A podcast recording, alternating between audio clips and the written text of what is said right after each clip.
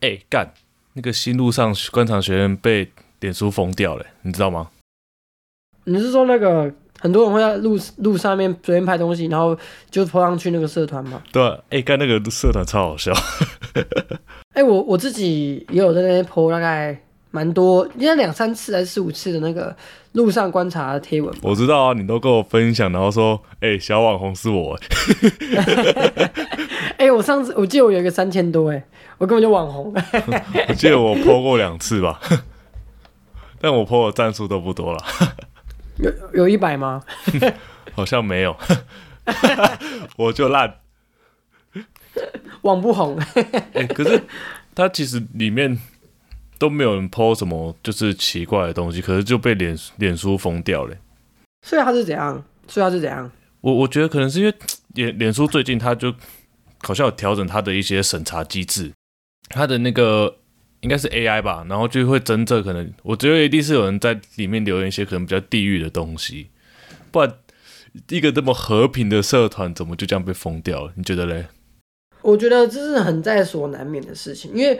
第一个，现在的现在网络上很就是尤其是脸书，它其实很发达，就是会有很多不同的人会在上面留言各种讯息。那以脸书这种大这种公司啊，它其实没有办法一个一个去审查，所以它一定是用什么 AI 机器人去去帮你判断说它这个值不值得被封。那么这个一定就是有的有的人就是故意去留那种演算法会封的，因为我像其实我也加入一些其他蛮白痴的社团，有一些比如说丑女的字眼，然后歧黑人歧视的字眼，其实都会被这种演算法或者这种 AI 机器人的这种搜寻就搜寻到，他就直接把你社团封掉。但是有一个人例外，我觉得美国总统川普，他被封完完全全就是被针对，所以我现在是被公司高层针对。在这边说我爱川普，我会被下架吗？你爱啊，我爱拜登，我们我能 balance 一下。这样应该是不会被下架，但是我可能我这段要先把它逼掉。对，我们爱我们爱三浦哦，欸可是 我们爱三浦。下一场是感觉是因为他那个啦，就是过气之后就就是树倒猢狲散之类的那种感觉。因为川普本来就是一个靠负面声量起来的人啊，就有点像我们的韩叉叉。对，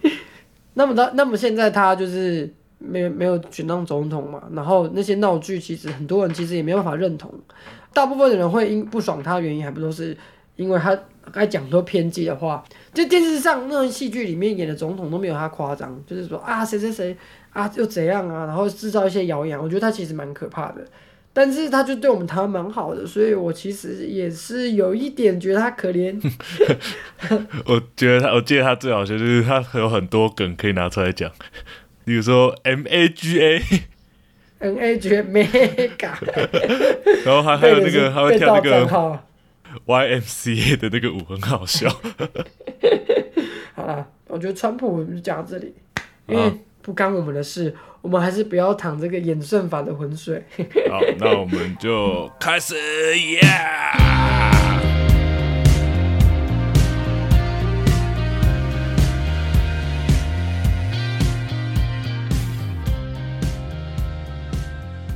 大家好，我是吃春样，大家好，我是华联王。耶！今天是一月二十六号，哇哦！今天是一月二十六号，我觉得我们以后都要加入这个习惯，因为我们如果有很长一段时间没更新的时候，观众要听到我们这一集，就会可以知道我们在身处于什么样的时空。对，好了，现在的时空就是我正在花莲，我还是在台北。天气很潮湿。你在台北，好，那今天有什么要抱怨的事情吗？我今天要抱怨就是，我们今天原本约好十点要录，没有约好啊，没有约好，才没有约好。我们只是说，我们今天要录音，我们今天要录音。然后呢，然后你就哦对，然后你就说你要去洗澡，我说好去洗澡，应该半个小时吧，就半个小时之后还没有好，密了你不回我，然后过直到现在我们现在都几点了？十一点多我们才开始录，就有人在大便，没有，我跟你我我要跟你讲，我我要跟你娓娓道来。首先呢，我今天我回到我因为我就是因为一些缘故回到花莲，然后回到花莲是一个非常放松的状态。但是因为回到花花莲，我原生家庭的家，我必须做很多的家务。那等我做完之后，我才发现啊，差不多要录音了，我就跟你赶快，我们赶快，我手刀跟你说，哎、我要去洗澡。我不像是那种无良学妹说去洗澡，就两年不见了之后，还是在洗澡，还在洗澡。对我就是赶快洗好出来之后，马上就是赶快吹头发。然后你知道我头发有时候会比你长很多，我吹吹吹到涂吹到一半的涂突然啊不行，今天肚子的状况非常不好，我又赶快去手刀跑去大了一个便。对，倒一个便出来，然后又赶快吹头发，吹干，吹干之后，我坐到我的电脑桌前面，然后打开我的电脑，按下录按下录音键的时候，我发现不好了，我的肚子好痛，再去打第二次，你的肚子是认你家的马桶是不是？我的肚我肚子也没有扔我家马桶，我觉得他今天可能跟我闹脾气。坏肚子，坏肚子！我刚刚揍了他两拳，我可以再多揍个十拳，不要啊！然后从坏的肚子变成坏掉的肚子。坏掉啊！哎呦，这个我 get 不到哦，可是我还是笑了，太干话了。啊，好，那我那我要那我要讲我的抱怨。这样我的抱怨就是花莲真的太潮湿了。然后因为应该有一些听众应该也知道，就是我我是从花莲然后出去外地工作，然后我到台中工作。那台中基本上是个不太下雨的地方，尤其是冬天，就是干到靠背。然后我在花莲的这几年，我都发现我一直一直都有就是过敏的现象，只要是冬天一到，我就觉我就会开始就是流鼻涕啊什么的。我以前一直以为是因为冷空气会刺激我的鼻子，没想到我一出一出去工作，到了台中非常干的地方，就我就发现说，了。哎、就没虽然空气非常脏，但是我从来就是不太有就是需要一直擤鼻涕的习惯，除非下雨。然后我就发现说，原来我自己本身对湿气是过敏的。嗯，像我现在回来，花莲又也是处于一个下雨的状态。哦，我现在就是流鼻涕流到不行，我现在就要擤鼻涕给你看。哦，好舒服。现在是要包扁食是吗？花莲名产，花 花莲扁食其实是其实是我包的，小心了你各位。没有一个人买花莲扁食，就有一个鼻子过敏的人受害，没有赚了零用钱。好了，这就是我今天抱怨的部分。这样我们要华丽退场，不灵不灵，这边要有音效，不灵不灵。那在抱怨完之后呢，我们在开始主题之前，我们想要先感谢一下上次我们上一集就是我们有发 IG，我们有发贴文的时候，然后刚好我们的花莲网还有开设一个就是关于我们感情上面的一些问题的一个 Q&A，对对不对？然后就有蛮多人的回对我蛮多听众朋友回复我们，对我其实有一个比较蛮印象深刻的，就是她说她的男朋友会打咏春拳那一个，我觉得蛮好笑的。哎、这个年头有人打咏春拳是真的蛮酷的。那个算那个听众，其实算是我一个我认识的一个朋友这样子，对然，后那个朋友就是小我一岁原，来是亲友团的部分啊。对，我们现在那是亲友团，推算下来，他大概高中的时候可能跟我们高中时期差不多。然后那时候就是咏春很流行嘛，对，她跟她跟她那时候男朋友，她男朋友就是有点有点蛮怪的一个人。他看了咏春之后，哇，非常想打咏春呢。然后想打到他就是跟他爸妈说我要去学咏春，吼吼。结果爸妈就说，爸妈但没他那么疯啊，就说你才我才不要跟你去学什么咏春，然后就跟他家里吵架。然后吵架之后，他爸妈就停他的那个午餐钱哦。高中的时候没有午餐钱很可怕，就哇肚子饿饿饿爆，可能就是对，可能就是想要逼迫他，就是低下低下头来道歉。结果他没有道歉，他反而去跟那个听众说：“哎、可不可以请你借我钱？这样子，借我钱吃饭，因为永春没有没有钱吃饭，超白痴，什么烂笑东西。不过我们也是还有看到一些其他的听众分享一些不错的一些 感情意识，像是我也忘了。你在谈对不对？完了，你不可以忘记。然后我我记得有，我记得后面还有一个，就是他的前女友啦，就是跟他分手之后，然后他就很有点有点恐怖情人的感觉，就是一直要找他复合，甚至到了就是他还会跑去他的租屋处想要找他。然后还去门口看这样子，他那时候可能带一些朋友进去，还被他就是偷窥到，他还去打电话去骂他这样子。超可怕。我超可怕！我还可以跟你再跟分享一个，就是我最近听到一个奇闻异事。就是我前阵子跟一群朋友去南投玩，没没不是南投，去苗栗玩。对。然后我们玩的时候，我们就在车上开车，我们就刚好讲到就是这一个话题。然后他就跟我分享说，他大学的时候，他的朋友有一个女朋友，也是非常怪。他说他那个朋友的女朋友原本是跟他远距离，但是因为那个女朋友得了得了忧郁症，对，就没有办法上学。对。然后也很爱那个男生，他有多爱，就是搬到那个男生的大学地方跟他住这样子，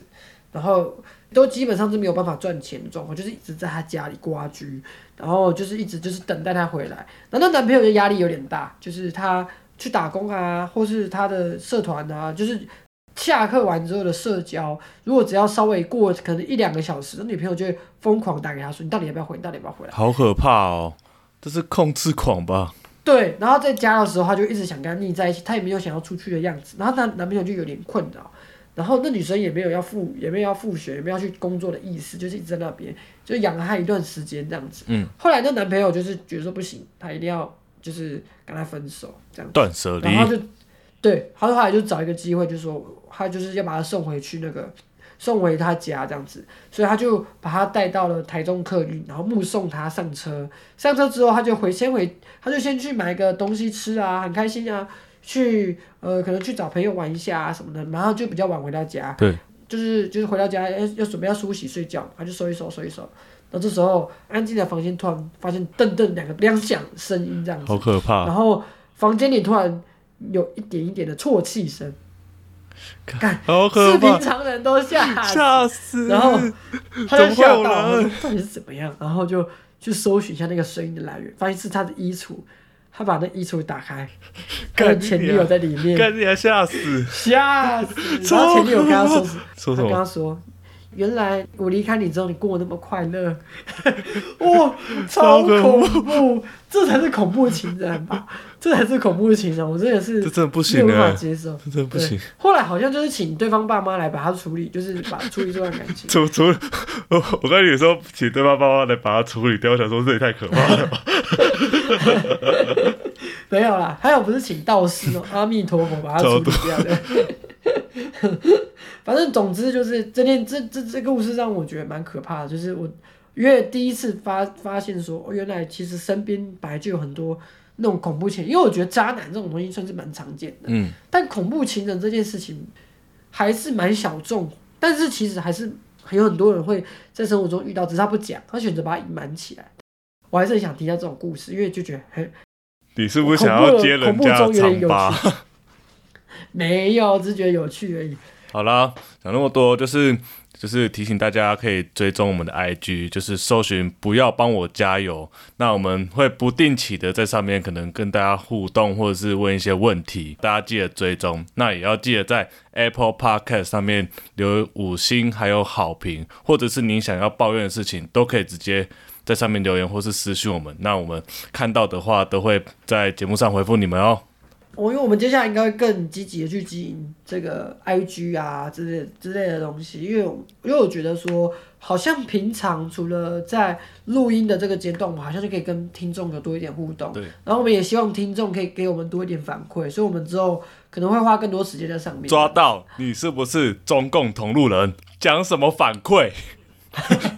回馈，我会给你反馈，我不管，我就现在这次反馈，大家都中共同人，包括就是我们的古癌大大主委，古癌大大。但我其实主古癌为什么会被讲是中共同路人？可能好像忘记之前他讲了一些什么，就是反正可能没有那么的台派的言论啊。我懂了啦，就是讲了一些让那些就是反共的人生气气的一些言论。我觉得有时候你会让人家生气的原因，不是因为说他讲了反对你的话，而是他戳到你的痛处，那种东西才让人家讨厌。你看一下民进党跟国民党这两个这两个立场回忆的党派好了，民进党讲什么话？然后国民党反对，国民党讲什么，民进党反对。其实他们其实就是在互相玩玩来玩去而已，就这么对他们其实中间没有交流，他们民进党也不会请全党之力去打击国民党，因为这个对他们来说就是一直以来的敌人。他们对他们就是他就是无所谓，他们只是做好自己的立场。其实他们其实就是彼此的提款机，我觉得是这样子。对对对对对。所以他们不能让国民党消失，就这么简单。对，然后但是在他们他们都会去针对一些就是。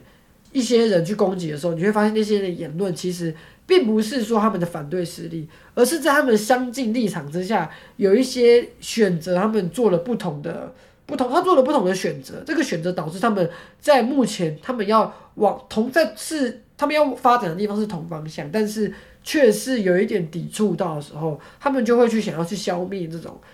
类相类似的声音，把他们都打成异类，让他的支持者去对于这些人做不好的反应，或者是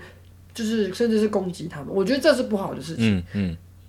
然后，所以所以现在就会有什么台派啊，对，认为自己是台派的人，就会去攻击那些立场是希望台湾独立但是但是想法跟着不同的人。对但是其实国民党是早就有这这类似的倾向了，就就是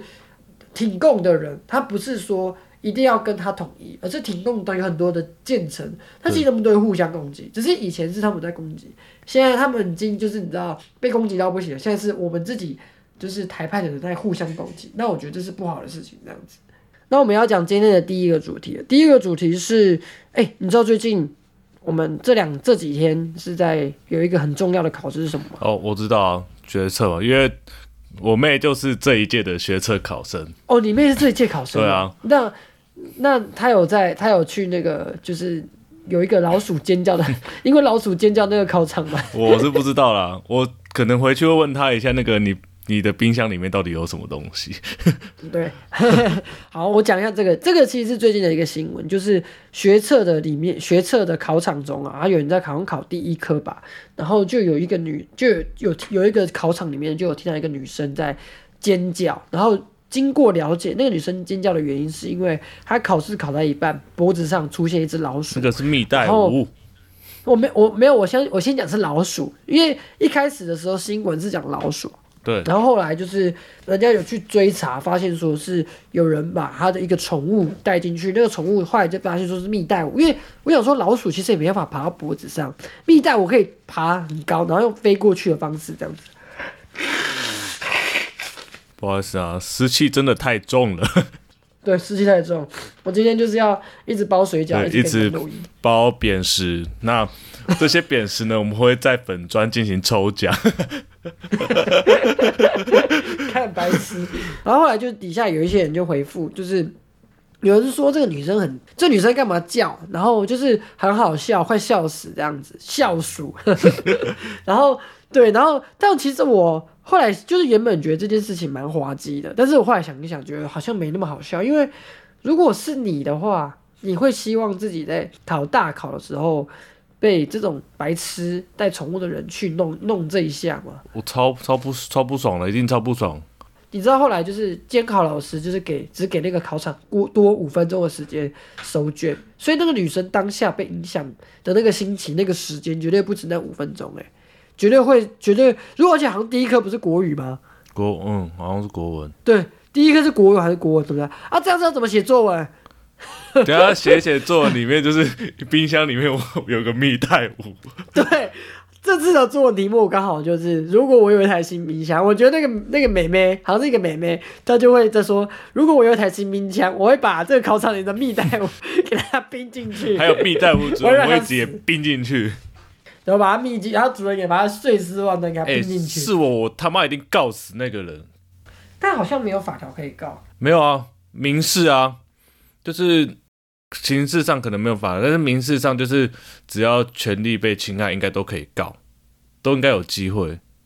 我觉得不一定，也许可以，只是我觉得与其这样子，其实先把考试考好吧，之后要收整要再说啊。而且那真的蛮麻烦的，不用不用花时间，是要给他一点教训的、只是觉得就是就是去呃，我觉得这是一个麻烦的事，不一定这个女生会喜欢。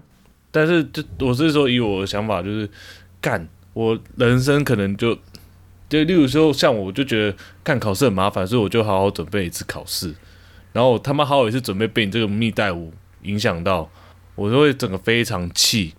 而且而且还有那个，而且他只考只考的范围跟学测完全不一样。对，而且我跟你讲，假设他的学测也没考好，只考也没考好，他再一年会非常麻烦。你知道什么吗？为什么？因为因为今年是旧课纲的最后一年，哦，所以之后会换那个什么一零八课纲，是不是？对，这是末代学测了，末代只考了，所以之后就是一零八，那个难度跟范围完全不一样，他怎么去准备很难的。对啊，而且就是也不通常不太可能会为了他什么重考啊之类的。所以，而且你知道政府官员这种官员，他们遇到这种事情一定就是推脱啦，所以就是不要想了。其实也不是说要推脱啦，是因为他的就他们的立场，就真的也不能做什么事，他必对，也不能做什么。对，因为他们做什么很都会很多人就会讲话什么的。对，所以我我只能说啊，这个妹妹真是很衰。然后那个人，还有那些嘲笑他的人，他妈都去死吧！真的是一群废物。真的，哎，不过讲到这个老鼠事件，你上车了？没？我我 我想问一下大家，最近上车了吗？你呸呸呸呸！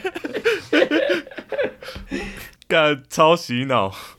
超洗脑我最近塞车的时候，画面前面都不是车子，都是天竺鼠。都是天竺鼠，塞车了是谁的错？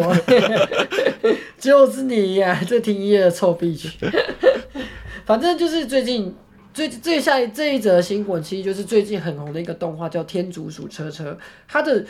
它动画在前几个礼拜上映之后，到现在在短短几周内就已经有了数数十万甚至数百万的看观看率，然后。有很多很多的人，就是看到我这个之后就超级，就是它是很可爱的一个动画，然后这个动画大概只有大概两分钟左右，然后都是以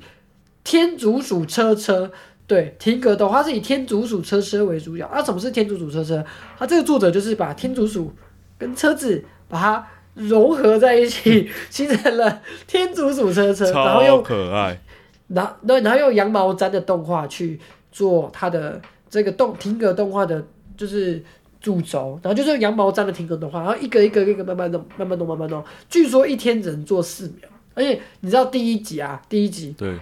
那个里面第一集那个车子里面有一个女主角，对不对？是他姐姐，是导演的姐姐，然后第一集塞车听耳机那个人那个北来就是导演本人，对，导演本人，而且导演不是在按那个他活滑对啊手，机然后上面有那个爱心，爱心，天竺鼠爱心，爱心出来。那个就是他们家天竺鼠的影片，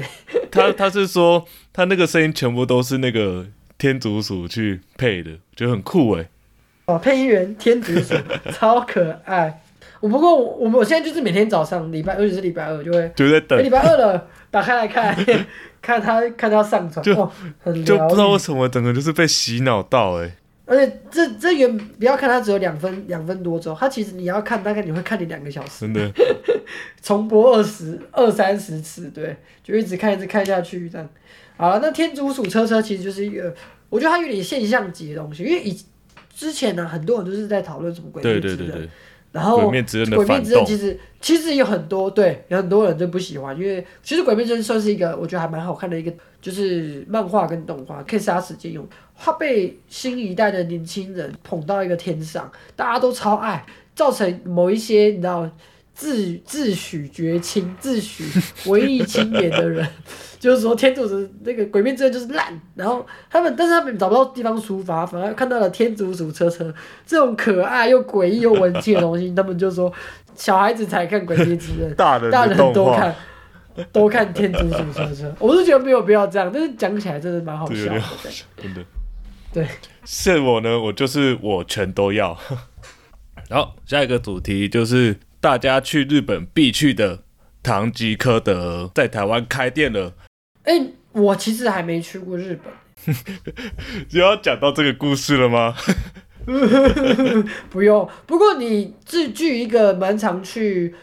也不是蛮常去啊，但是去过就有去过几次。你有去过唐日本的唐吉诃德吗？而且我就是我在东京的时候，我去了至少三三到四个唐吉诃德吧。我就是那时候还算就是呃那个涩谷那边的，跟浅草比起来，我会喜欢去浅草，因为为什么涩谷那边就是那个地点就是比较多人会去，然后你就会看到一堆中国大妈把货都扫光。那其实它、哦它比较大间，可是它就是什么东西都被扫光了。那反而在浅草就是都没有，它就其实是货源反而比较充足，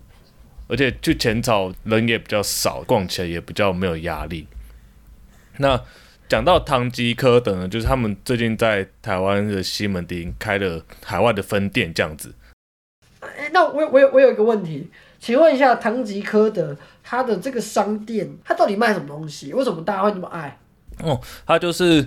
主要是会卖一些就是日用品啊，然后还有一些药，然后一些嗯生鲜用品，他其实什么都卖，包括珠宝啊，然后一些家电。玩具、cosplay 服装有卖，还有就是十八禁的东西，很多人去唐吉诃德也是要去这个地方。那就是在台湾的唐吉诃德，他们其实也就是等于是把日本的唐吉诃德搬到台湾，不只是有一些化妆品啊，还有刚刚讲十八禁东西，然后连日本的一些生鲜的东西都有进来，然后据说就是价格就是比很多引进台湾的日本东西便宜到便宜的很多。那我自己是有打算，就是哦等过大概两三个礼拜，人潮少了一点之后再去，因为现在听说人潮多到爆，就是他有那个可以先抽那个号码牌，就是说你不用排队就可以进去。然后我看有有 YouTube 上 YouTube 他们就是中午十二点抽，然后那个上面的号码牌已经是晚上十二点的时间了，超可怕。为什么那么多人啊？大家都在跟风哎、对啊，可能一开始大家都在跟风，但是我去日本的时候真的都会去，因为它的东西真的很便宜。然后像我自己的耳机啊，然后还有大家都会去就日本买一些，例如说什么 DHC 的护唇膏或者是一些维他命什么的，都会去那边买。其实它这样听起来，它有点像是台湾的小北百货，小北百货就是台湾版的唐吉诃德，没错。但是听起来真的差很多。我觉得，我觉得唐吉诃德它就是第一个，它日本货比较便宜，对，然后再来就是好像就是大家在日本的时候就必去，因为我小北百货其实它的它虽然有点有点类似，但是它其实卖的品相比较像比较 local 一点，比较本土，它不会有一些三 C 啊，或者说有，但是它不会像。唐吉诃德一样会那么多种而且又价格又便宜对，这样子。而且你看还有药品呢，台湾其实你要卖那种药妆店、哦。药品啊、维他命，好像都只能在只能在药局这买。边这边我小小的跟大家讲一下，就是台湾的唐吉诃德目前还没有卖药的这个部分，对，但是可能一些没有，因为因为有一些是保健食品，好像是不需要就是那个药品贩卖证的，好像好像会有卖这样子。哦，不过我不过好像有药品贩卖证，就是你要卖药的话，台湾的话就好像一定要有药师在那边，对对对对对，对不对？没对，错但，现在好像就现在就好像就因为因为可能也还没有申请就没有，而且我觉得未来也不一定会开放这样子。对，不过我听说那边有卖和牛，对有卖和牛啊，还有两万块的海胆，对，其实我已经两万块是是日元还是台币？台币听说是台币，然后还有卖什么日本，来的草莓啊，还有什么，还有现场就是现现做的一些日本的料理这样子。对，那我自己是就是已经摩拳擦掌想要去啊，不过还是想要先跟大家说一下，因为最近疫情比较严重，所以请就是大家忍耐一下，我觉得可以过一阵子再去，刚好现在人也比较多嘛。对啊，我我看最近疫情真的蛮严重，就是可能好像像今天的新今天的前天的新闻，就是说牵涉到的人群需要关需要隔离的有五千多个人。超可怕。那我自己我自己是有点担心现在台湾的现况，不过我也是蛮生气，因为你去看那个新闻底下，就很多人就会呛政府说啊，不是在盖牌啊，或者说什么台湾这样子爽啦、那什么的。我想说到底到底是何居心？因为我知道有的人对于陈时中他呃防疫的措施做的其实不是说很满意，可是有一些问题，因为我觉得，但是我觉得他也不是就是做的很好，也没有到做的就是就很完美的一个人，因为他毕竟我觉得他就是平普通人，然后他登上这个职位，我觉得他已经算是做可圈可点的。对，而且我有一些医护朋友也是觉得，就是觉得他做的不不是那不够好，他还是有一些前线的人他的顾虑的地方就比较比较少，或者甚至是就是有一点让他们觉得说都是把他们推在前线这样子。但是我我觉得不，我们可以去给他一些批评指教，但是不用说就是啊我们去唱衰，我觉得这些人都很都很该死。我觉得应该是要有想法，是可以去给他批评指教，但是你应该是要讲一些就是可以怎么做，然后而不是就是用利用这个机会去互相攻钱啊什么的，但我觉得对这些人很难，他们都没大没大脑，他们都去死好了。对啊，然后都不想想就是说这样子用这种攻钱方式啊，也没有实质的帮助，然后台湾变不好，你你自己也是在其其中里面，你应该也会影响到你自己才对啊，不是吗？超白痴的，我觉得他们真的是有个有个笨的，就是你你把台湾唱衰了，然后它正如你所愿变成一个疫情的很沦陷区好了，这对我们来说到底有什么好处？我就是希望，我真的是当然是希望大家都健健康康的啊、对啊，那这些人都是唯恐天下不乱，真的是，如果真的有武汉肺炎，那这些人就先死一死好了。祝祝福他们，祝福他们。真的。所以听到这个新闻，就是呃，可能会让大家吓一跳，但是我们就还是把我们平常的，就是洗手啊，然后戴口罩这些防疫的措施做好。对，我们先不要恐慌啦，就是上面的有人去帮我们做处理，我们平民人可以做的就是把自己顾好，做好防疫的措施就好了，不用再去多做恐恐慌。是啊，是说你有没有保那个五百块防疫险？哎、我前几天去看那种花莲人寿，就是花莲人寿型那个，就是可能公司排队，然后后来就是我我原本我们就没有去保，但是我后来我爸妈就好像帮我帮我弄了一张，哦，我觉得不错。我爸妈也就是直接先帮我，反正五百块嘛，就是大家都保五百块，对啊，当然是希望就是都不要遇到最好啦，对啊，对这五百块但还是要预防一下。啦。对，还是要预防一下。好，好，好，那下一则新闻其实跟刚刚我们我们讲的主题有点有点关系，就是有一些百万 YouTuber 会去堂吉诃德拍影片，然后就是最近大家就是有一些人去观察到这些百万订订阅的 YouTuber，他们的最近的影片观看量就是下降非常多。你有发现这个这个有啊？其实百万 YouTube 蛮多的，随便举好了，比如说蔡阿嘎，那个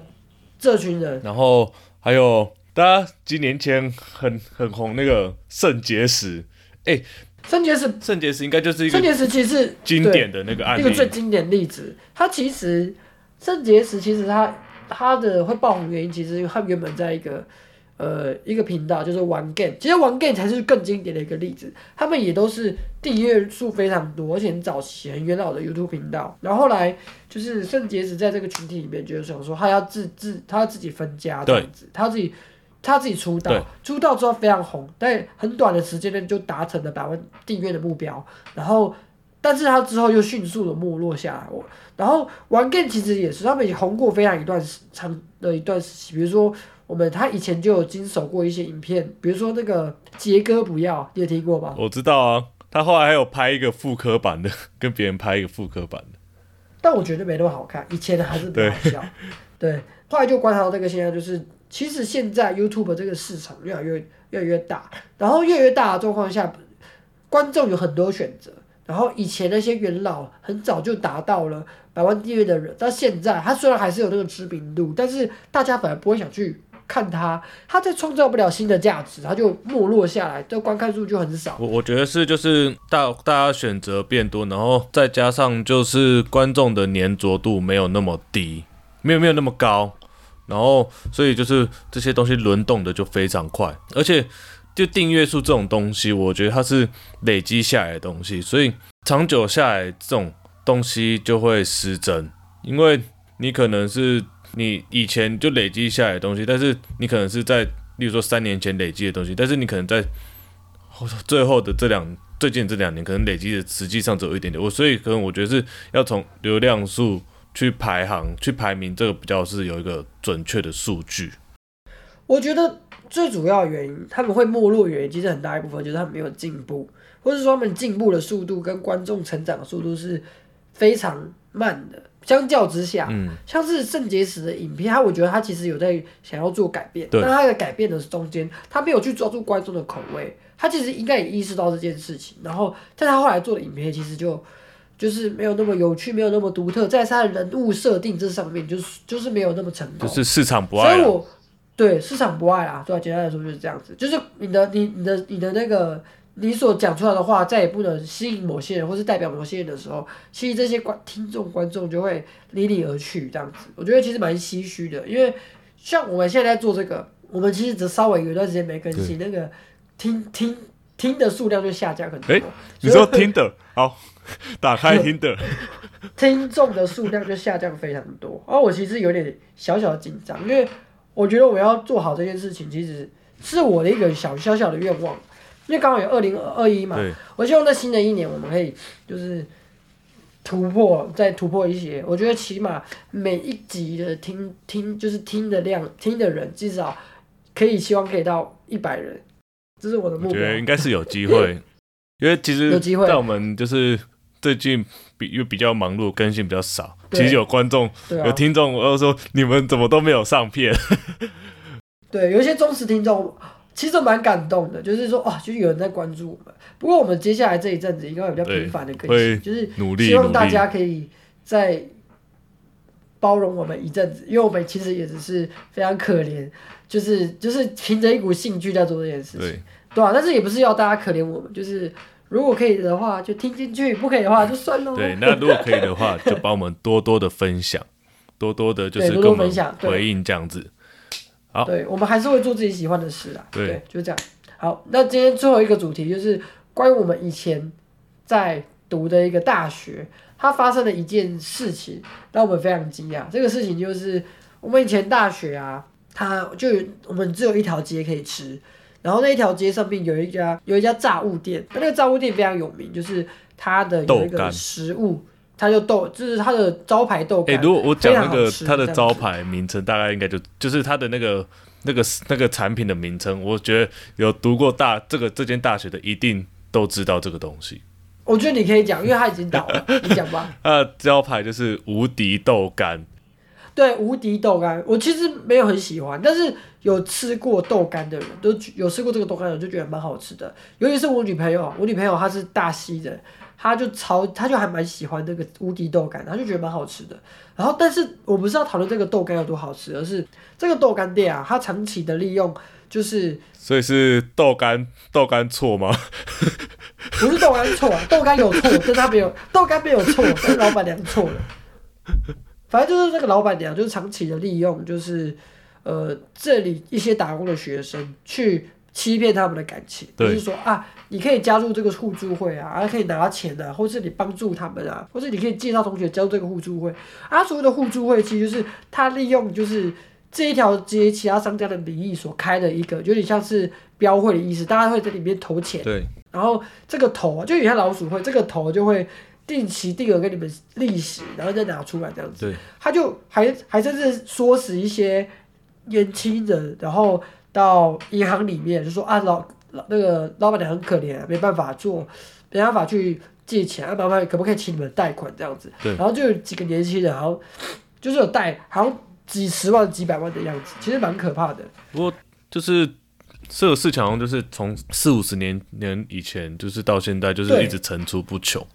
对，只是我觉得这这大这些大学生其实也很可怜，我不想去苛责他们说啊有多笨啊什么的，因为这其实就是你很信任一个人才会做这件事，他们只是很善良而已啊，只是他们没有到笨，我觉得。我觉得就是不经一事不长一智这样子。对，就是天底下其实真的没有这么好的事情啊，所以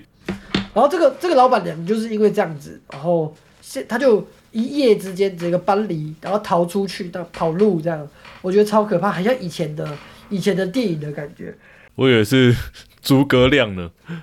对啊，诸葛亮，诸葛亮又要演贺岁片。就是在跟就是从事跟金钱有关系的事情，真是要多想想。对啊，像我自己就是，呃，朋友要跟我借钱，我大部分都是不同意的，很少数很少数才会借，对啊，是就是这最少数极少数才会借，但是大部分我是不借的，因为我觉得朋友之间还是比较牵扯上金钱关系的。没错。想到我们之前那个同学，你还记得吧？哦，你讲一下。就是那个之前 我们有一个高中同学，然后他其实我们平常没有什么联络，然后但是他突然就会密你，然后就是一直想要找你，然后跟你借钱。对我印象中是这样子吧？哦，他好像就是那个同学，好像原本是在做警察的样子，对对对对对对对然后他好像有一段时间就是会密他身旁的很多 FB 的好友，